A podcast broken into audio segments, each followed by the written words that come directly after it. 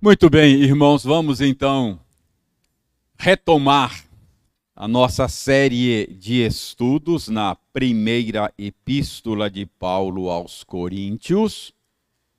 Qual é mesmo o tema da nossa série de estudos? Como é?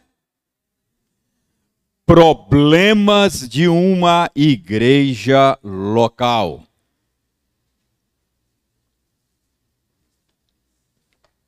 Nós demos este tema porque é exatamente isto que Paulo faz nesta epístola. Paulo está tratando de uma série de problemas da igreja em Corinto. Qual foi o primeiro problema tratado por Paulo nessa epístola? Se lembram? Problema de divisões. Então, Paulo tratou desse problema lá. Qual foi o segundo problema tratado por Paulo nesta epístola?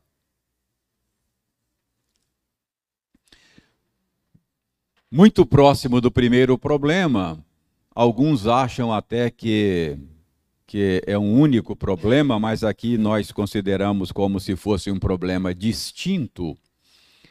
Era a animosidade da igreja em relação a Paulo. Então havia uma certa animosidade e Paulo trata desse problema. Terceiro problema.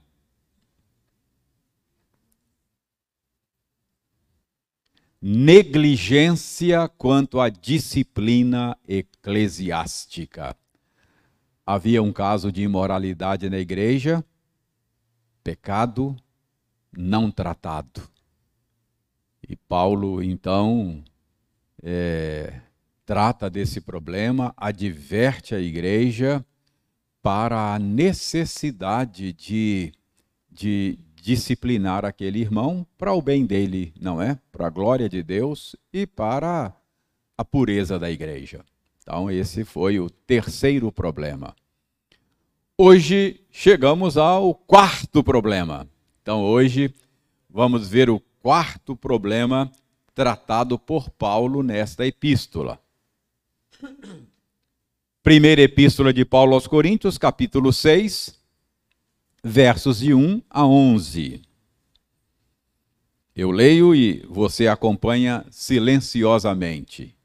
Primeira de Paulo aos Coríntios, capítulo 6, versos de 1 a 11. Paulo escreveu o seguinte: Aventura-se algum de vós, tendo questão contra outro, a submetê-lo a juízo perante os injustos e não perante os santos? Ou não sabeis que os santos hão de julgar o mundo? Ora, se o mundo deverá ser julgado por vós, sois acaso indignos de julgar as coisas mínimas? Não sabeis que havemos de julgar os próprios anjos, quanto mais as coisas desta vida. Entretanto, vós, quando tendes a julgar negócios terrenos, constituís um tribunal daqueles que não têm nenhuma aceitação na igreja.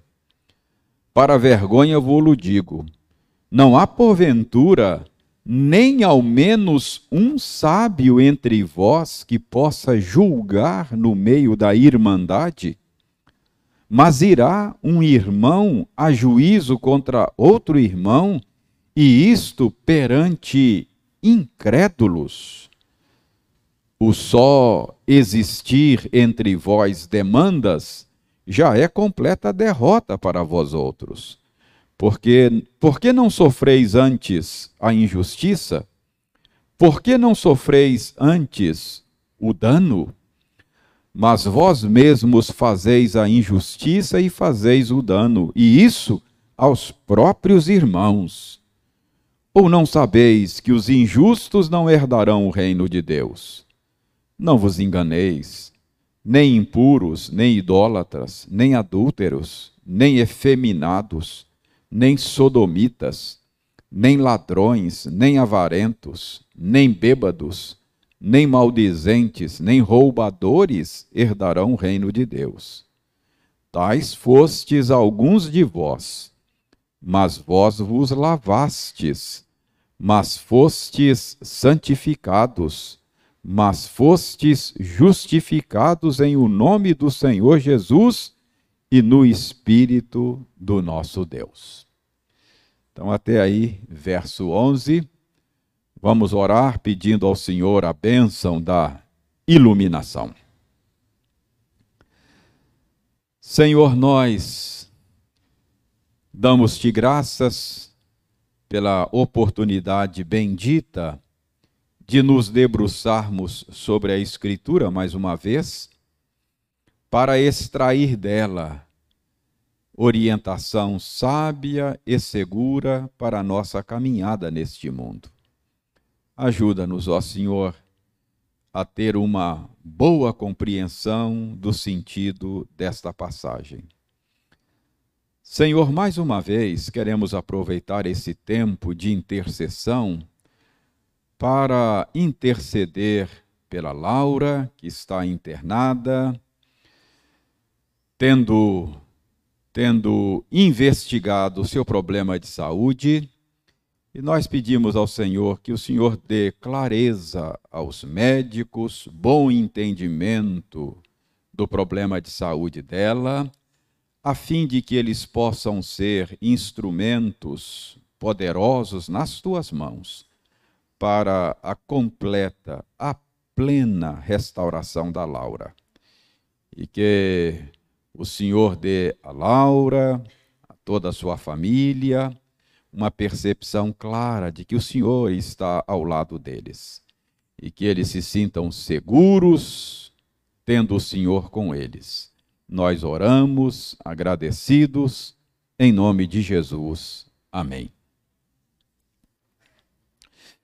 Muito bem, irmãos. Nós vimos então que no capítulo 5 uh, Paulo tratou daquela negligência da igreja de Corinto quanto à disciplina eclesiástica. E agora chegamos ao capítulo 6, no qual Paulo passa a tratar de outro problema.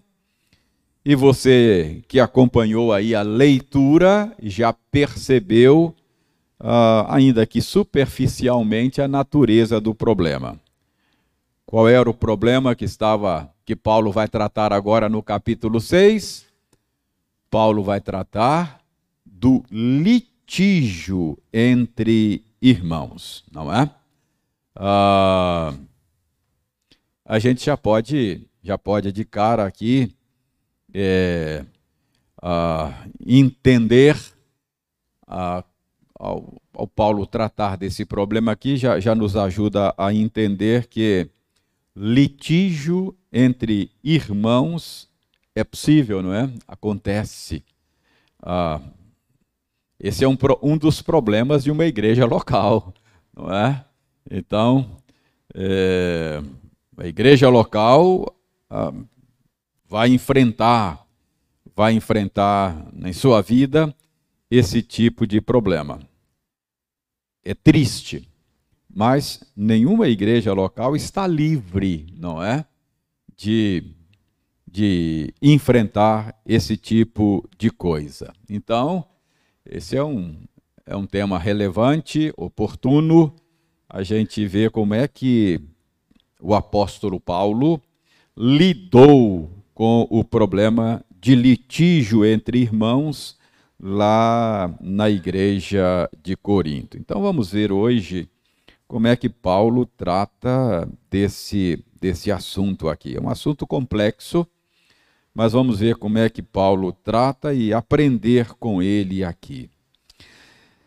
Irmãos, em primeiro lugar, é uma pergunta relevante, importante que nós devemos fazer aqui é que tipo de litígio Paulo tem em mente aqui, não é?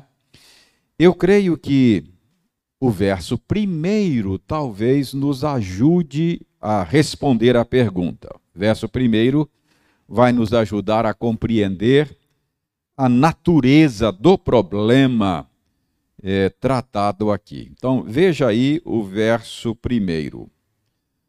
Aventura-se algum de vós, tendo questão contra outro, a submetê-lo a juízo perante os injustos e não perante os santos.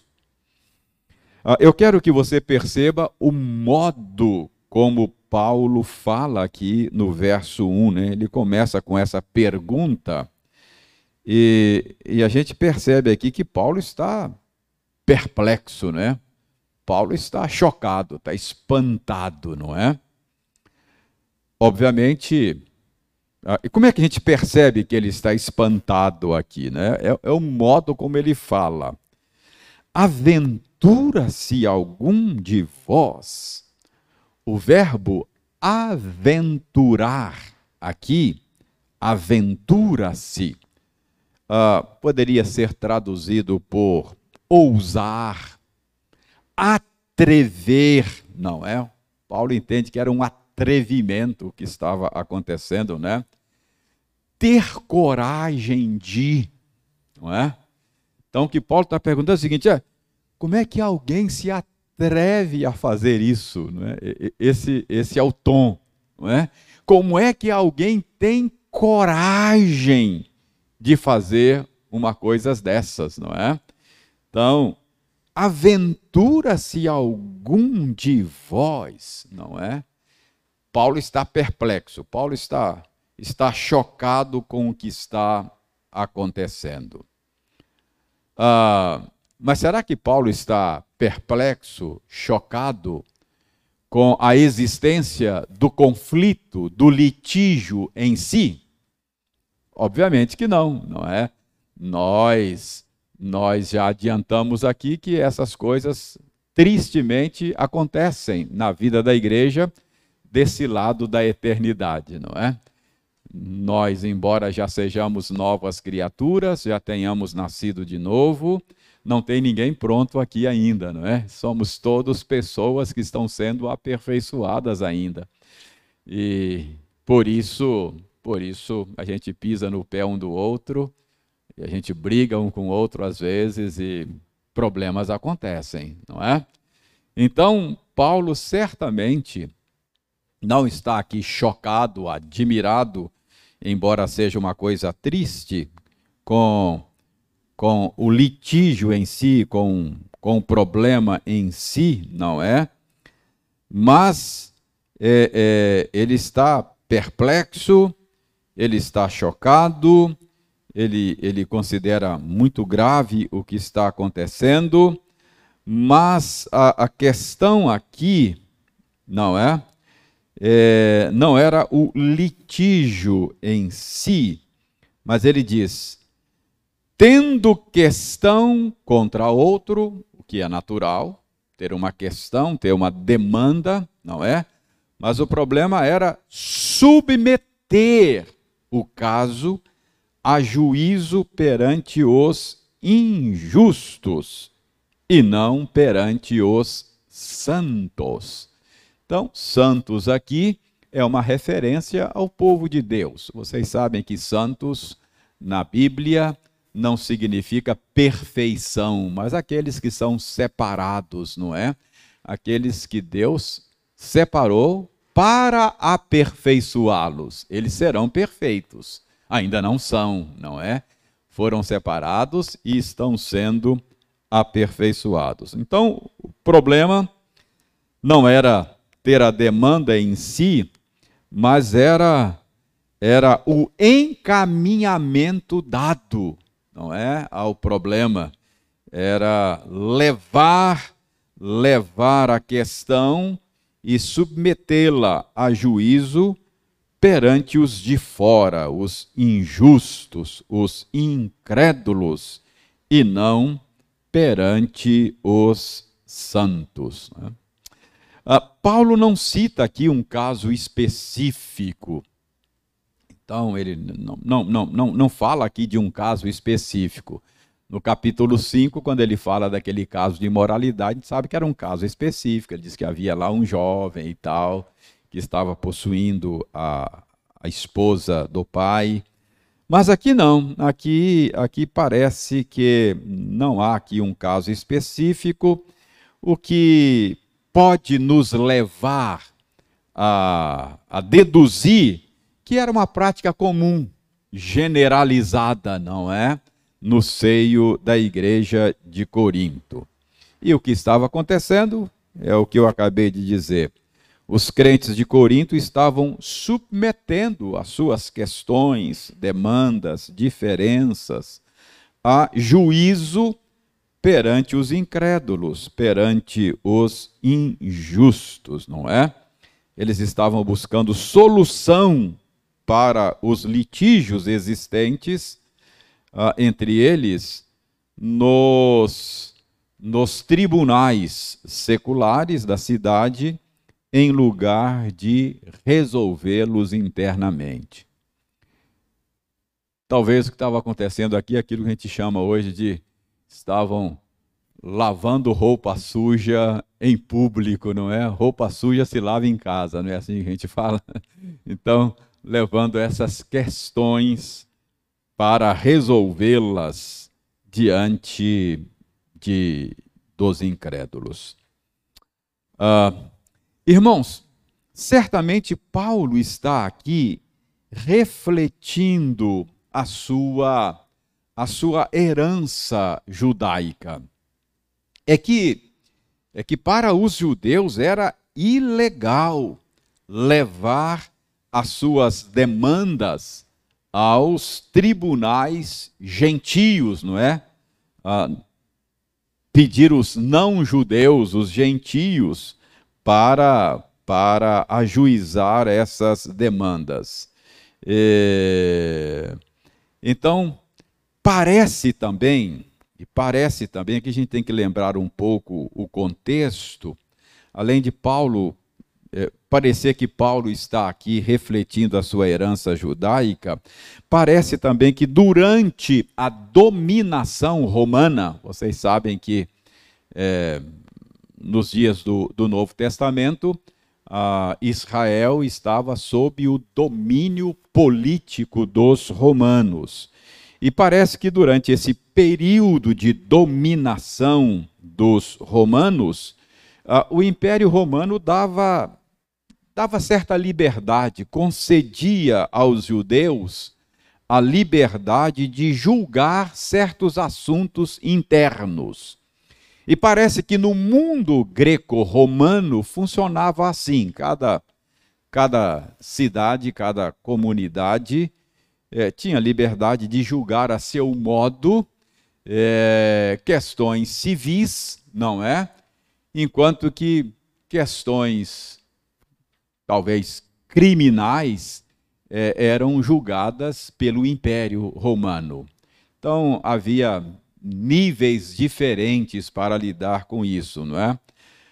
Ah, então a gente percebe que em Jerusalém e assim acontecia, possivelmente em Corinto, que era uma cidade grega, mas sob o domínio romano, acontecia. A gente, a gente vê a gente vê uh, a gente vê indícios disso, não é, na própria Bíblia. Por exemplo, uh, a gente a gente se lembra a gente se lembra aqui é, do, do julgamento de Jesus. Lembram? Lembram que a princípio é, Pilatos entendeu que não deveria se meter numa questão interna dos judeus.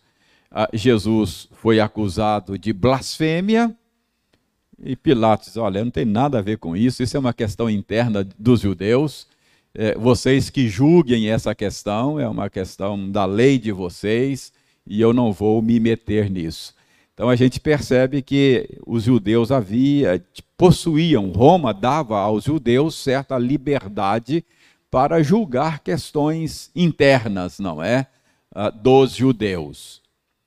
No caso de Jesus, a gente sabe que, que a liderança é, judaica fez pressão em cima de Pilatos, é, dizendo: não, não, não é uma questão interna, não, isso aqui é um crime para ser julgado por César, porque não é só blasfêmia que esse sujeito, é, é, não é só o crime de blasfêmia que ele cometeu, é, ele, ele está aqui promovendo uma insurreição contra o império.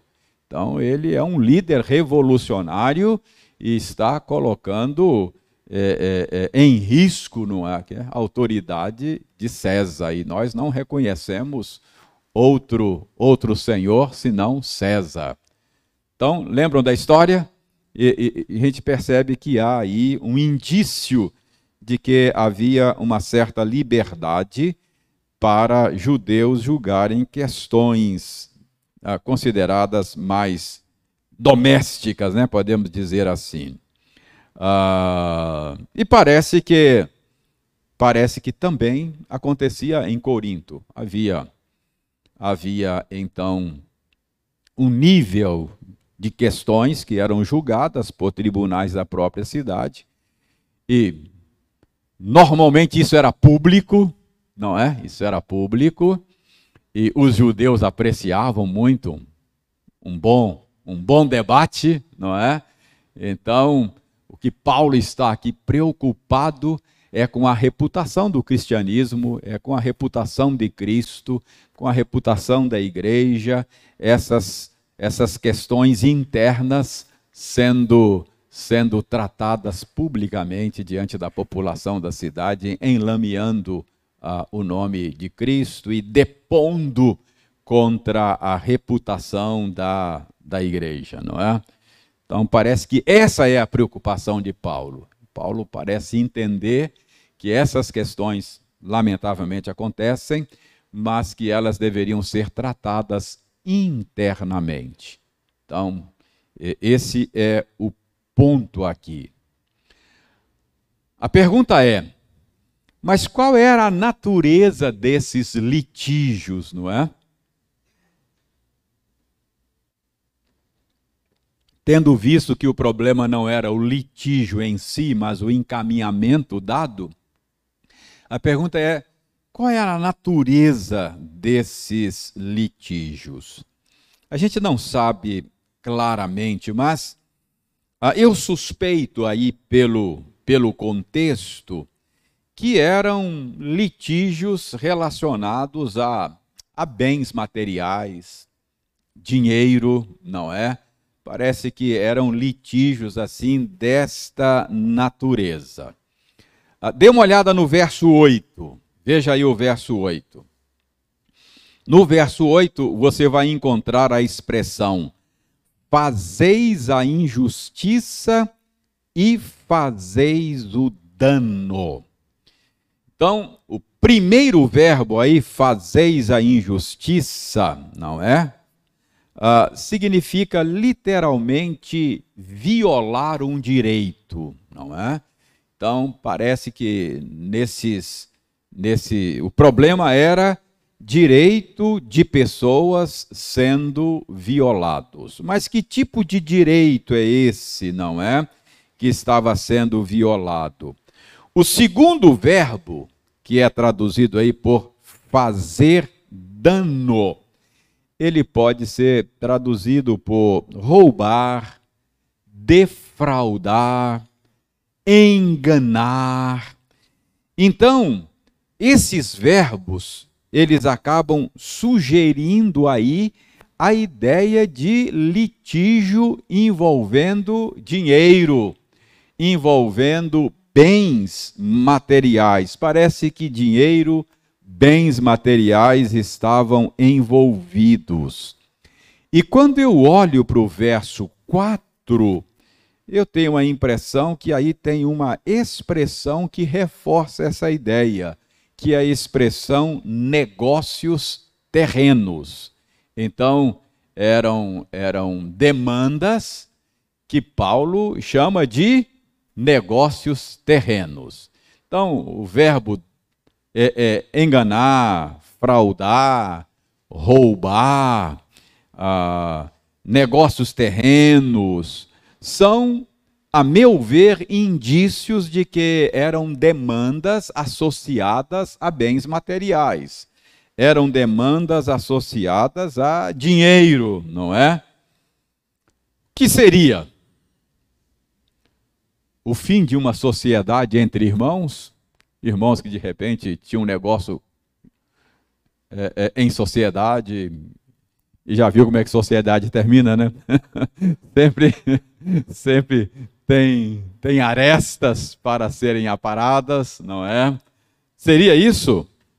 Ah, herança, talvez, quem sabe? Herança, não é? A gente sabe muito bem o que, que acontece quando tem que fazer o inventário da família, não é? então, oi? Carlinhos está dizendo que certamente não era cheque sem fundo, porque ainda não tinha cheque. pois é, então. Ah, é, algum, algum tipo de transação comercial que deu ruim, não é? Ah, não, não foi bem assim que eu combinei. Não, não foi assim que eu combinei. Não, não, não, não você entendeu mal a coisa. Não, não tem isso, não é? Enfim, a gente não sabe exatamente que tipo de problema estava acontecendo lá. Poderia ser o fim de uma sociedade, alguma transação comercial, herança, não é? Inventário, algum tipo de prestação de serviço, enfim, não dá para saber, mas é, a gente pode, pode concluir aqui que era relacionado com esse com esse tipo de coisa. A natureza, de maneira geral, talvez seja isso aí, não é? Então, o que, que a gente aprende aqui? Ah, Paulo está chocado, não é?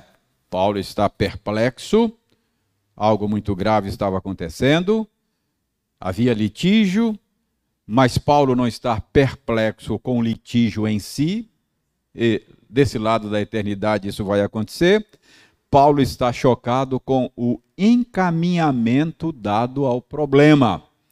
E, e a gente pode deduzir aqui, como eu lhes mostrei, de que era um problema de natureza aí financeira, bens materiais.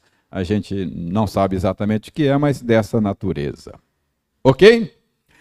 Uh, Outra coisa aqui. Uh, Paulo está chocado com esse encaminhamento que estava sendo dado ao problema, mas qual é a razão de Paulo estar assim, chateado, perplexo, não é? Qual é o problema de se dar esse encaminhamento? Irmãos, primeiro, parece que Paulo está aí chocado, porque o encaminhamento dado estava revelando uma incapacidade da igreja, da comunidade da fé, de mediar o conflito, não é? Ah, esse é o problema. A, a, a incapacidade de mediação. Ah, Paulo, Paulo fica aqui perplexo de não se encontrar na igreja, no seio da comunidade da fé, uh, uh, um mediador do conflito. Onde é que isso está? Veja o verso 5, dê uma olhada no verso 5. Olha a pergunta que Paulo faz aí. Não há, porventura, nem ao menos um sábio entre vós que possa julgar no meio da irmandade? Quer dizer, não há um sábio aí? Não há na igreja de Corinto um mediador que possa que possa mediar esses conflitos, não é? Não há porventura nem ao menos um sábio entre vós que possa julgar no meio da irmandade? Então, Paulo já percebe aqui de cara uma falha na comunidade, né? Paulo, Paulo não está nem aqui se dirigindo aos litigantes, não é?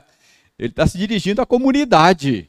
não é? A, a, a falha a, da comunidade em, em não, não ter, não, não conseguir mediar esse tipo de coisa. E, e vejam como é que esse ponto é reforçado aí nos versos 2 e 3. Quer dizer, Paulo faz aí perguntas retóricas no versos 2 e 3, mostrando que a igreja precisa estar preparada para mediar esse tipo de coisa. Olha as perguntas retóricas que ele faz aí no verso 2 e 3, ó. Ou não sabeis que os santos hão de julgar o mundo? Ora, se o mundo deverá ser julgado por vós, sois acaso, acaso indignos de julgar as coisas mínimas? Verso 3: Não sabeis que havemos de julgar os próprios anjos? Quanto mais as coisas desta vida. Então, essas são perguntas retóricas. O que é uma pergunta retórica? Pergunta retórica é pergunta de resposta pronta inevitável, não é? é, é de fato, Paulo não está perguntando nada, ele está fazendo afirmações é, é, de modo interrogativo, né? É, olha essa expressão, não sabeis, tanto no verso 2 quanto no verso 3. Não sabeis. Essa expressão não sabeis indica que é um assunto que todo mundo tem que saber, que todo mundo sabe, qualquer um sabe, qualquer crente sabe. Isso é do conhecimento geral, não é segredo para ninguém, não é?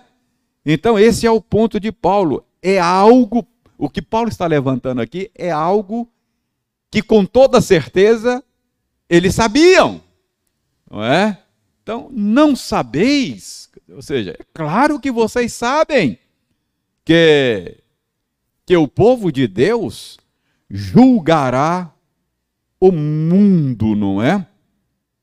De onde é que Paulo tá, tirou isso? O que, que, que Paulo uh, que, que está dizendo aqui, não é? Nós sabemos que Deus vai julgar o mundo com justiça por meio de um varão, que é Jesus.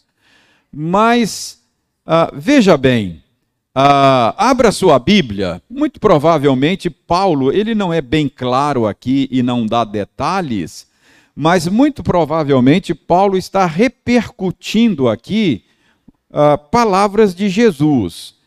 Abra Lucas 22, 30 para você ver. Ó, Lucas 22, 30. Uh, 29 e 30 aí, ó. Quer ver? Assim como meu pai me confiou um reino, eu vou-lo confio, para que comais e bebais à minha mesa no meu reino, e vos assentareis em tronos para julgar as doze tribos de Israel. Então, Paulo fala disso aí, é, há um texto paralelo em Mateus, não é? A Apocalipse fala lá de, de tronos, não é? Apocalipse 20. Apocalipse 20. Ah, Apocalipse 20, verso 4. João diz que viu também tronos, e nestes sentaram-se aqueles aos quais foi dada autoridade de julgar. A gente não tem muitos detalhes, não é? mas nós estamos unidos a Cristo. A Bíblia diz que a nossa vida está oculta em Cristo. Nós estamos assentados com Cristo nos lugares celestiais, não é? é? Então, por causa dessa união com Cristo, de alguma maneira que nós não sabemos bem, não é? Nós participaremos desse julgamento final juntamente com o Senhor. Então parece que é isso que Paulo está dizendo. Então Paulo está aqui usando, Paulo aqui está usando o argumento do maior para o menor, não é? Pode dizer, olha, se, se o povo de Deus vai julgar o mundo, vocês não sabem disso? Claro que vocês sabem. Vamos julgar até os anjos. Os anjos caídos, não é? Ah. Então, se vamos julgar até os anjos coisas ah, ah, grandiosas como estas, então nós estamos habilitados para julgar as coisas menores. Quem julga as maiores pode julgar as menores. Então, o ponto aqui de Paulo é, a, a, a, é dar um puxão de orelha, a, advertência dele aqui, não é? É, é para a igreja mesmo. Então, por enquanto, ele adverte o problema, a falha é da comunidade. Olha o início do verso 5. Paulo diz: Para vergonha vou digo. Vergonha de quem? Da igreja em geral, não é? Então, o puxão de orelhas é o primeiro puxão de orelhas de Paulo, é a igreja em geral. Paulo diz: olha, não é possível. Ah, não há entre vocês um sábio para mediar esses conflitos? Ah, vocês precisam levar isso para que os ímpios ajudem vocês a resolver conflitos? Será que vocês não sabem que vocês vão julgar o mundo? Vão julgar os anjos? Olha, eu digo isso para vergonha de vocês. Então, puxão de orelha de Paulo é a igreja em geral, não é? Ah, mas Paulo continua aí, não é? Ah, com a igreja em mente no verso 7. Olha o que ele diz no verso 7. O só existir entre vós demandas já é completa derrota para vós outros. Em outras palavras, Paulo está dizendo que só a existência é, desses conflitos já era uma derrota para quem? Para toda a igreja. Para toda a igreja, não é? Qualquer que seja o resultado, o veredito desses conflitos lá nos tribunais, ninguém sai ganhando com isso. Todo mundo sai perdendo, não é? a igreja perde, o bom nome do Senhor perde, o, o demandante perde, o demandado perde, porque isso causa fraturas no corpo de Cristo. Então, Paulo mostra que isso já era derrota para a igreja. Ok? Então, até agora, o que eu estou mostrando é que é, antes de falar com antes de falar com os litigantes, Paulo fala com a igreja em geral e mostra que a igreja precisava mediar estes conflitos. Responsabilidade da igreja em geral, prejuízo para a igreja em geral, esse tipo de coisa. Agora vejam a segunda parte do verso 7. Tendo se dirigido à igreja em geral, Paulo, aí, na segunda parte do verso 7, está se dirigindo ao demandante, não é? Aquele que estava levando a causa nos tribunais seculares, não é?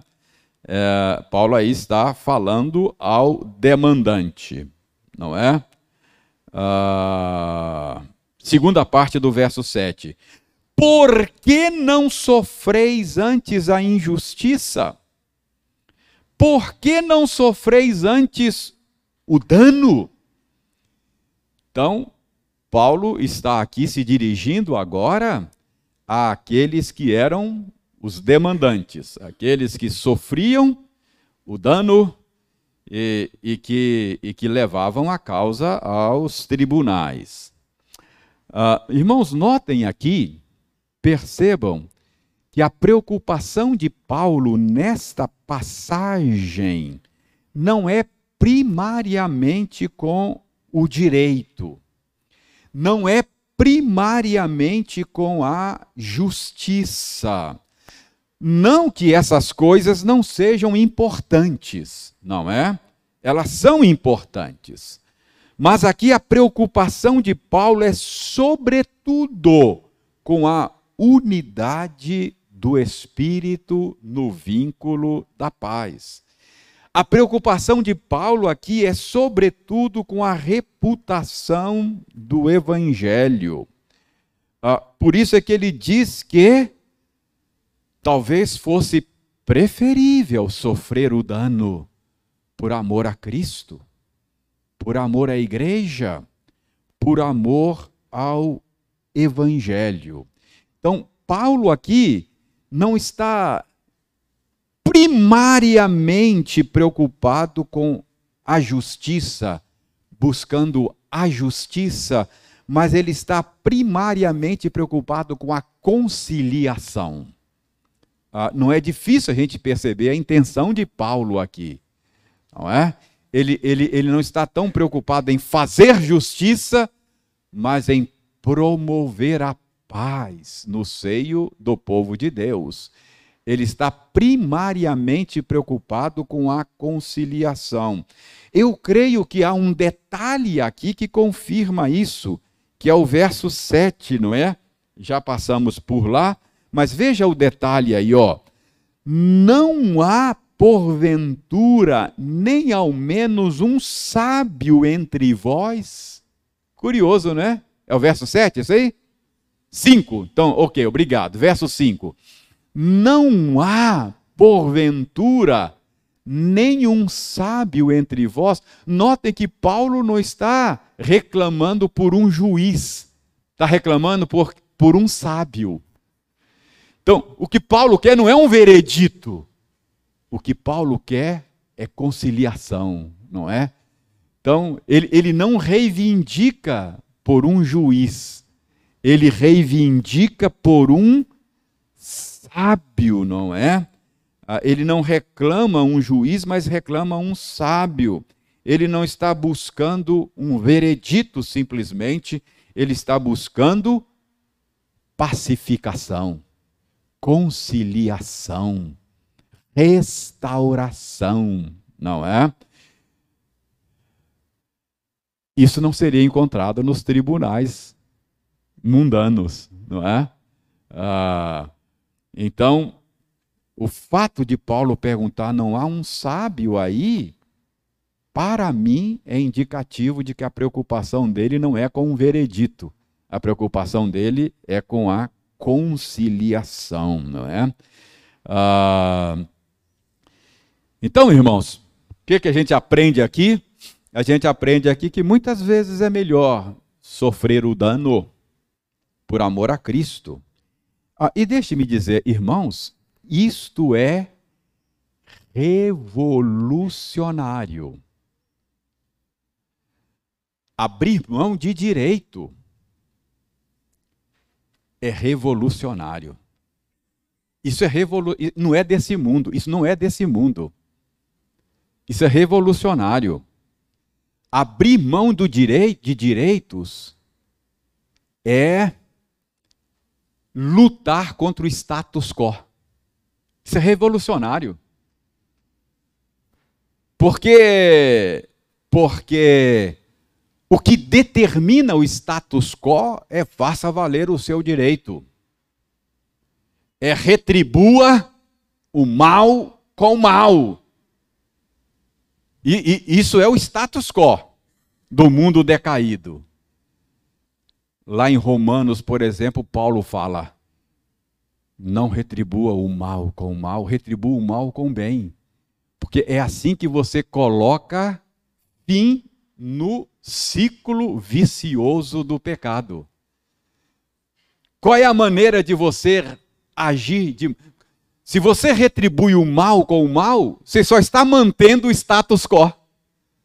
Você, você não está sendo revolucionário. Você está entrando no jogo. Mas quando você retribui o mal com o bem, isso é revolucionário. Isso é, é, é, é interromper o círculo ou o ciclo vicioso do pecado. Com quem que Paulo aprendeu isso? Jesus falou: se alguém demandar com você tomar sua capa, dá túnica também. Quem falou isso? Não é Jesus? Percebe? Ah, não, pastor. Abrir mão de direito, isso é loucura. Eu falei, eu sei, é loucura mesmo. Isso, é, isso não é desse mundo, não. Isso é revolucionário. Você quer revolucionar o mundo? Esse é o caminho. O resto é mais do mesmo. É mais do mesmo. Se você quiser apresentar um mundo alguma coisa totalmente diferente que o mundo não conhece e que vai ficar, ah, que é isso? É, é isso aqui. Entendeu? Então, veja bem. Pode parecer loucura para nós, mas é isso que Paulo está dizendo. Talvez fosse melhor você, você que é o, o, o demandante, que levou o seu irmão às barras do tribunal, talvez fosse melhor você sofrer o dano. É isso que, que Paulo está dizendo, não é? Mas olha o verso 8 para vocês perceberem que Paulo dá uma na dá uma na, no cravo e uma na ferradura, né? ele, ele dá uma no cravo e uma na ferradura. Dê uma olhada do verso 8. Se no verso 7 ele está mirando o demandante, no verso 8 ele está mirando o demandado, não é? Mas vós mesmos fazeis a injustiça e fazeis o dano e isso aos próprios irmãos. Então, depois de falar ao que sofreu o dano, agora Paulo está se dirigindo àquele que causou o dano, não é? Causar dano aos outros é sempre contrário ao que preceitua a ética cristã, não é? Nós vimos aqui no texto que o Ildeir leu conosco que o amor é o cumprimento de toda lei. A ética cristã é a ética do amor, amar a Deus sobre todas as coisas e amar o próximo como a si mesmo. Você não tem que fazer outra coisa na vida não se amar, não é? Quem ama cumpre a lei. E é isso que Paulo está mostrando aqui que, que a ética cristã, que demanda amar o próximo como a si mesmo, ah, não causará dano não é, ao outro. Essa é uma maneira de você amar o outro como a si mesmo, é não causar-lhe dano. E Paulo mostra aqui que nesse caso em questão, há um agravamento, não é? Paulo termina aí mostrando que o dano causado a um irmão é agravado. Causar dano a qualquer pessoa é coisa séria. A um irmão, pior. É isso que Paulo está dizendo. Olha como é que ele diz aí, não é? Uh, ele diz, ó, mas vós mesmos, verso 8, fazeis a injustiça e fazeis o dano, e isso, olha o, o, o, a, a, o agravante, não é? Se Paulo parasse aqui em dano, já seria já seria algo grave. E isso aos próprios irmãos, ou seja, é um agravante, né? Causar dano a uma pessoa é sério. Causar dano a uma pessoa que é meu irmão em Cristo é, é, é um agravamento, não é? E, e, e, olha, e olha como é que Paulo conclui aí, usando mais uma vez a expressão não sabeis. Ou não sabeis, ou seja, vocês deviam saber, não é? Que os injustos, quem age com inju, os injustos não herdarão o reino de Deus. Não vos enganeis, nem impuros, nem idólatras, nem adúlteros, nem efeminados, nem sodomitas, nem ladrões, nem avarentos, nem bêbados, nem maldizentes, nem roubadores herdarão o reino de Deus. Claro, essa lista aqui não é uma lista exaustiva e, e Paulo certamente escolheu aqui a dedo é, esse tipo de prática que Deus é, é, condena, abomina, não é? É? Talvez seja uma descrição, uma descrição da sociedade é, de Corinto. Talvez aqui ele, ele, ele relaciona aqui impurezas sexuais, não é? Talvez pelo caso do capítulo 5 que ele acabou de tratar, uma imoralidade sexual. Mas é interessante que ele fala aqui de roubadores, de avarentos, de ladrões. Isso reforça aquela minha tese de que o problema aqui dos litígios eram relacionados com bens materiais e dinheiro. Por isso que Paulo seleciona. Então, Paulo dizendo: olha, esse tipo de de, de, de coisa, não é? É característica daqueles que serão banidos no final, quando Deus julgar o mundo com justiça. Então, ah, ah, ah, ao falar aqui de herdar o reino, Paulo está falando da consumação do reino, não é? O reino já está presente. Jesus já trouxe o reino de Deus para a terra, ele já está presente, já foi inaugurado, mas ele ainda não foi consumado, não é? é ele será consumado na segunda vinda. Então, na consumação do reino, não é? é, é aqueles que cuja vida são caracterizada, cuja vida é caracterizada por essas práticas não prevalecerão no juízo. Ou seja, esses são tipos de coisas condenáveis, as quais Deus condena. Portanto, é, é, essas coisas condenáveis diante dos olhos de Deus deveriam ser evitadas pelos crentes de Corinto e pelos crentes do Iguaçu também. É? então é isso que Paulo está dizendo aqui, não é? Gentes, ou não sabeis, quer dizer, você que está defraudando o seu irmão, você que está causando dano ao seu irmão, prejuízo ao seu irmão, ah, será que você não sabe que esse tipo de coisas são coisas que Deus condena? E aqueles que cuja vida é caracterizada por esse tipo de coisa é, estarão fora do reino de Deus? Será que vocês não sabem? Então, Paulo está aqui alertando para a necessidade de que estas coisas não caracterizem mais a nossa vida. Olha como é que Paulo termina aí o verso 11, ó. Tais foste alguns de vós, ou seja, Paulo está ah, eu sei ah, que vocês eram parte dessa, dessa sociedade é, é, pecaminosa da cidade de Corinto, não é? Era assim que vocês viviam. Vocês viviam defraudando, roubando, enganando, uh, dando calote, é, é, é, fraudando.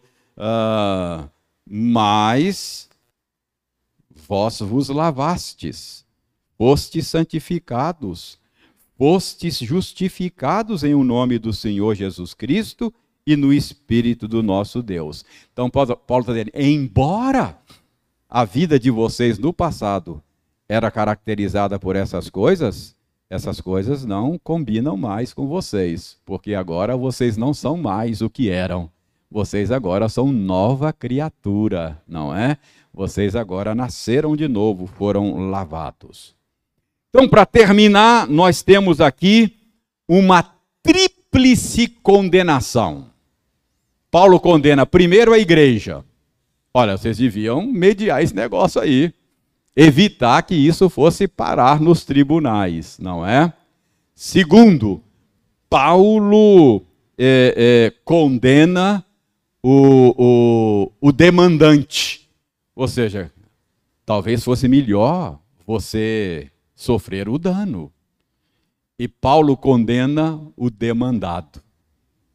Você não sabe que a ética cristã, a ética do amor, não combina com causar danos, prejuízo aos outros, sobretudo aos irmãos?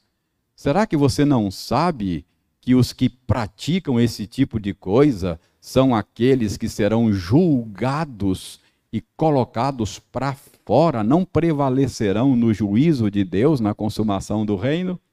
Percebe como é que Paulo fala em três direções para a igreja em geral, para o demandante e para o demandado. Então, Paulo aqui está preocupado com a conciliação, com a unidade do corpo de Cristo, e é assim que ele se dirige à igreja.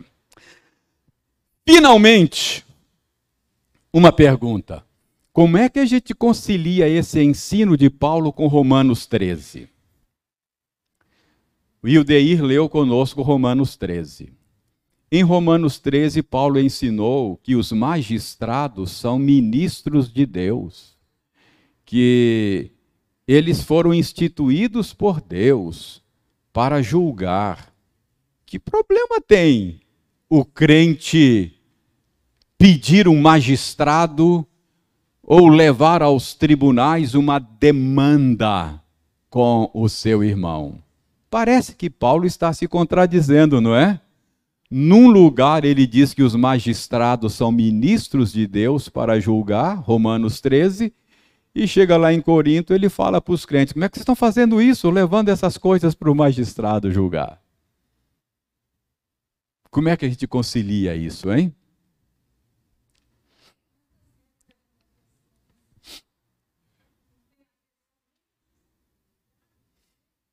É, acho que é por aí, dona Selma, sabe?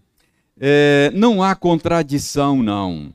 Paulo certamente não está aqui na primeira carta aos Coríntios, quando ele dá esse puxão de orelha na igreja, ele não está deslegitimando os tribunais seculares.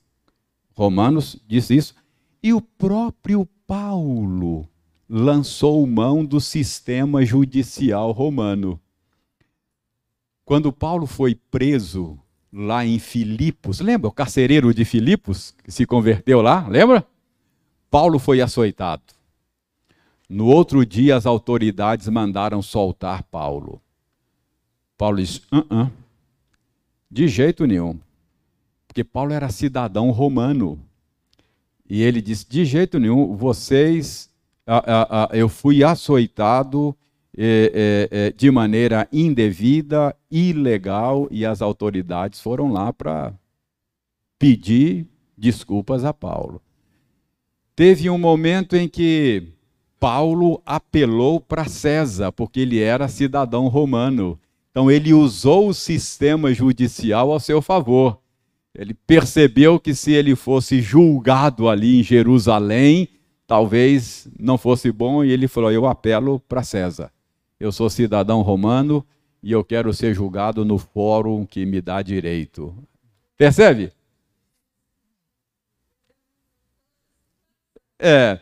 Então, veja bem, a, a, o ponto é, o que eu quero mostrar é que Paulo reconhece a legitimidade dos tribunais seculares. São, são, são é, instituídos para o nosso bem nesse mundo decaído, não é? Então, por que é que Paulo está aqui é, dizendo aos coríntios que eles não deveriam levar essas questões? Dona Selma percebeu bem que eram questões internas, eram questões da igreja, não é?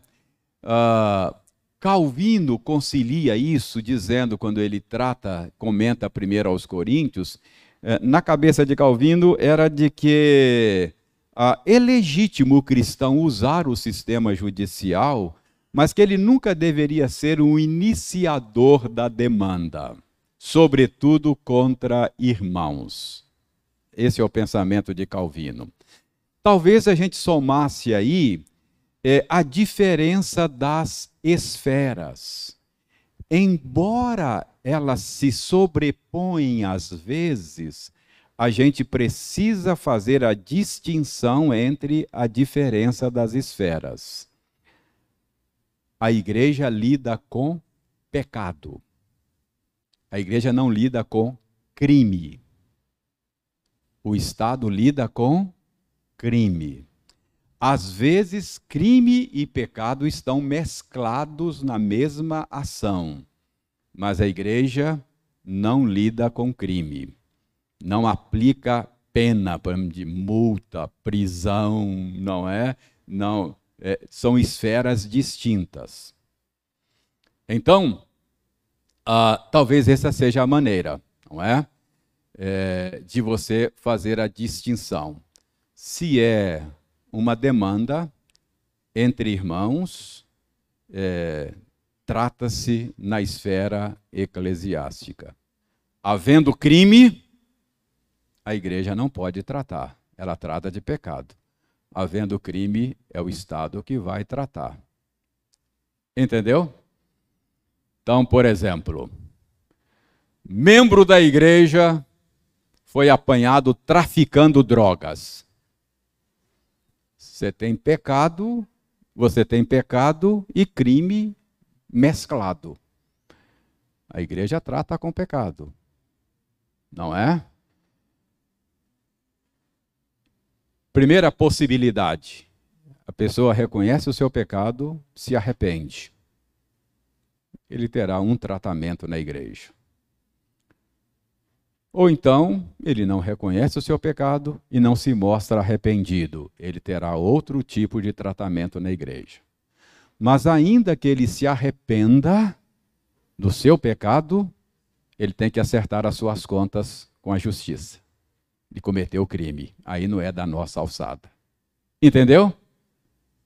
Aí ele vai ter que tratar com a justiça, com os tribunais do Estado. Tá claro isso? Não é? Então, essa é a, a diferença. Alguma pergunta ou alguma colocação sobre essa questão tão difícil, tão complicada? mas não tem como fugir, é um problema da igreja local e nós nós não temos como fugir. Deixa eu dar o Juimar aqui a palavra, Juninho, depois eu dou a palavra a você. Pode falar, Juimar.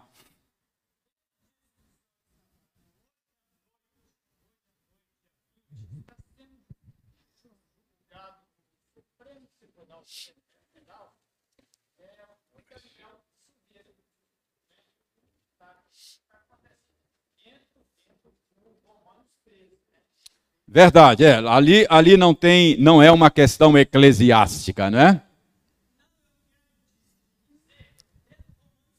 Sim, aham.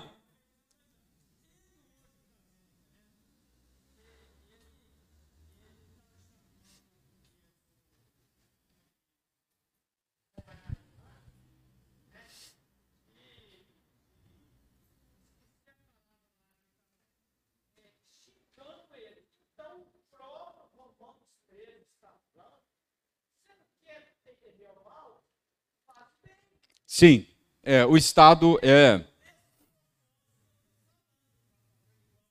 Uhum. É.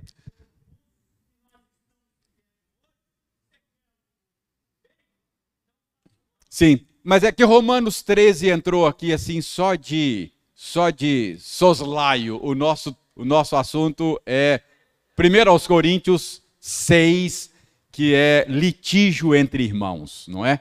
Juninho, fala aí, Juninho.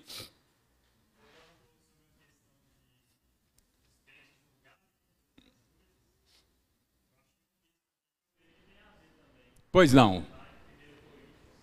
Hum.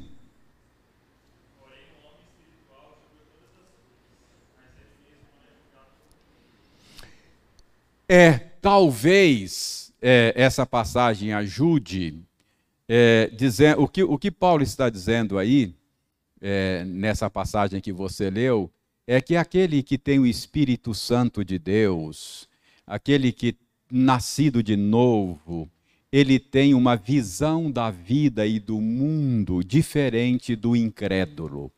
Então, em questões espirituais, aquele que nasceu de novo está em melhores condições de julgar. É, está, tem, tem relação, sim. É, a questão é a seguinte: são esferas distintas, viu, Juninho? Paulo diz aí: é, vocês estão buscando aqueles que não têm aceitação na igreja. Precisa tomar muito cuidado para a gente não confundir as esferas, entendeu?